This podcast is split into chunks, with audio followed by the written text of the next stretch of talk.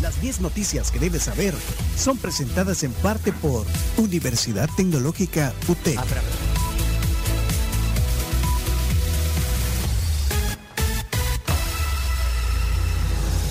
Una de las fortalezas de la Universidad Tecnológica es que son pioneros e innovadores en su oferta académica, cuentan con carreras virtuales y con énfasis en el idioma inglés. La matrícula está abierta para el ciclo 02-2022. Encuéntranos en Nuevo Ingreso UTEC en Facebook, Twitter e Instagram. Comenzamos con las 10 noticias.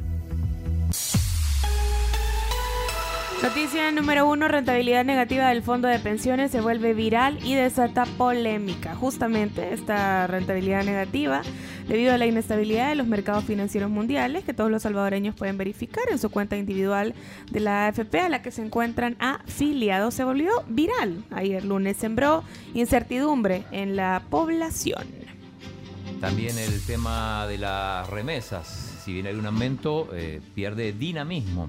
Esto lo dijo el director del Banco Central de Reserva, Douglas Rodríguez, y tenemos audio. Okay. En el primer semestre de este año fue de 3.779 millones de dólares recibidos en concepto de remesas con un crecimiento de un 3.5% que significan 129 millones de dólares adicionales si los comparamos con el mismo periodo del año pasado. Bueno, estaba Douglas Rodríguez. Ok. Noticia número 2. La congresista estadounidense eh, Norma Torres dio a conocer su declaración sobre la tercera edición de la lista Engel o la lista de corruptos y antidemocráticos que publicará el Departamento de Estado de Estados Unidos en cumplimiento de la ley de compromiso mejorando el Triángulo Norte. Va a ser presentada ante diferentes instancias del Senado para su investigación. Y también a propósito de esto, ayer se pronunció el analista Marvin Aguilar sobre las consecuencias que podría tener. Por ejemplo, dijo qué pasaría en San Miguel. Por ejemplo, el primer efecto político para San Miguel de la lista Engel es que el centro histórico de San Miguel que estaba haciendo asesorado y las consultorías y todo eso para incluso la ayuda económica para intervenir al centro histórico lo estaba haciendo la USAID. ¿Y, ¿Y, por qué crees que no lo van a dejar de hacer? Porque por la misma reglamentación de la lista Engels, las oficinas de cooperación estadounidense no pueden colaborar con funcionarios señalados en la lista Engels. Entonces el primer efecto es que San Miguel se queda sin centro histórico. Yo creo que ahí puede ser que no, fíjate. Porque una cosa son las personas y otra cosa son las instituciones. No. ¿Y cómo vas a castigar a un pueblo solo porque bueno, hay un entonces que el pueblo cambia al funcionario. No. Va, entonces va. Ah, ese, ese, Pero el centro histórico se queda en suspenso. Se queda en suspenso, Sí. decía. Número- Ok, noticia número 3. Los cereales están un 27.6% más caros en nuestro país. El precio internacional continúa por encima del valor de hace un año. En junio se registró un promedio de 166.3 puntos, un 4.1% menos que en mayo, pero fue un 27.6% mayor en relación al primer semestre de 2021. Número Aquí, 4. aquí deberíamos pasar el audio de Carmse ayer quejándose de- del aumento de los cereales. de mi serie Cuatro. Fiscalía presenta acusación por contaminación en el Piro y pide libertad para ejecutivos. De hecho, ayer también estuvieron investigando en la 5 de noviembre. Ah, otro, Otro caso. otra contaminación. Otra contaminación. Bueno, noticia número 5, vamos, directo. Vicepresidente asegura que régimen de excepción seguirá mientras subsistan condiciones. Félix Ulloa aseguró en una entrevista con France 24 Español que el régimen de excepción no está afectando la vida pública de los salvadoreños. Oigamos qué dijo. Sí, habló también de la separación de poderes. La operación ha tenido un éxito en un 95%. Perdona que insista, al final esos jueces que dan garantía de un proceso justo son precisamente los que su gobierno ha puesto. No, el gobierno no pone jueces en El Salvador.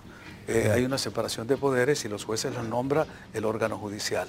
Lo que tenemos ahora son jueces que se sienten respaldados el gobierno para poder dictaminar las detenciones que se están dando, detenciones provisionales mientras se llegan a los juicios y no tienen el temor que tenían antes y que por eso cuando la policía capturaba a un grupo de pandilleros, eh, los jueces los ponían en libertad, porque habían amenazas, había una serie de presiones, de extorsiones. Que yo no soy hijo suyo. sí, así lo sentía el vicepresidente. No, es que ella también le salió con tacos ahí la pregunta, pero bueno, es una pregunta adecuada. Bueno, eh, vamos a la siguiente, número 6. 6. Presidente de Estados Unidos experimenta el nivel más bajo de popularidad. ¿Saben cuánto tiene de aprobación? Uh, ¿cuánto? 38%. Complicada la situación. Sí, Joe Biden ha obtenido una aprobación de su gestión de 38% entre los estadounidenses. Es una encuesta que publicó la cadena CNN. Ok. vamos. Número 7. Número 7. ¿Sí? La primera dama de Ucrania, Olena Zelenska, visita a su homóloga Jill Biden en Estados Unidos. Se reunió el lunes con el secretario de Estado también, Anthony Blinken, en el inicio de una serie de apariciones en Washington, D.C., que incluirían también una sesión con Jill Biden. Estudió también eh, ella, importante, arquitectura en la universidad, pero trabajó incluso como guionista de comedia para Zelensky. Ah, bueno, número 8. Continúan las protestas en Panamá tras anular acuerdo. La ciudad de Panamá quedó paralizada este lunes. El movimiento magisterial que lidera las mayores protestas sociales en los últimos años por el alto costo de la vida en Panamá anuló este lunes un acuerdo suscrito con el gobierno para poner fin a una huelga de más de dos semanas y buscar una salida a las movilizaciones callejeras que han causado el desabastecimiento en la economía más próspera de Centroamérica. Bueno, noticia número 9. La Corte Suprema de Perú ratifica derecho a morir de una mujer con enfermedad incurable. El derecho a morir dignamente cada vez va tomando más terreno en el derecho moderno alrededor del mundo. La Corte Suprema de Justicia de Perú ratificó la sentencia de un juzgado de Lima que reconoció el derecho a morir de una mujer de 45 años de edad. Número 10.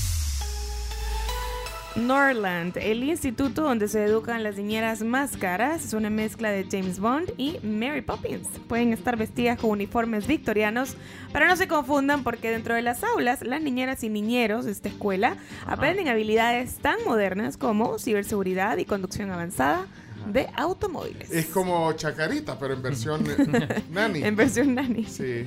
Bueno, una noticia de color para terminar, 10 noticias que hay que saber. Ahí estamos ya con las 10 noticias.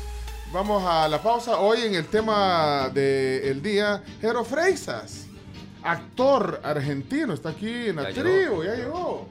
Ya vino, ya vino. Ya lo, está, viendo todo así. Está viendo la. Es que como tan, tan lindo lo que tenemos en la pantalla. Está viendo las caricaturas del canal 10. No, pero allá fue. fue otra eh, cosa. Eh, tema del día, Jero Freisas. Aquí con nosotros en la tribu. Ya regresamos.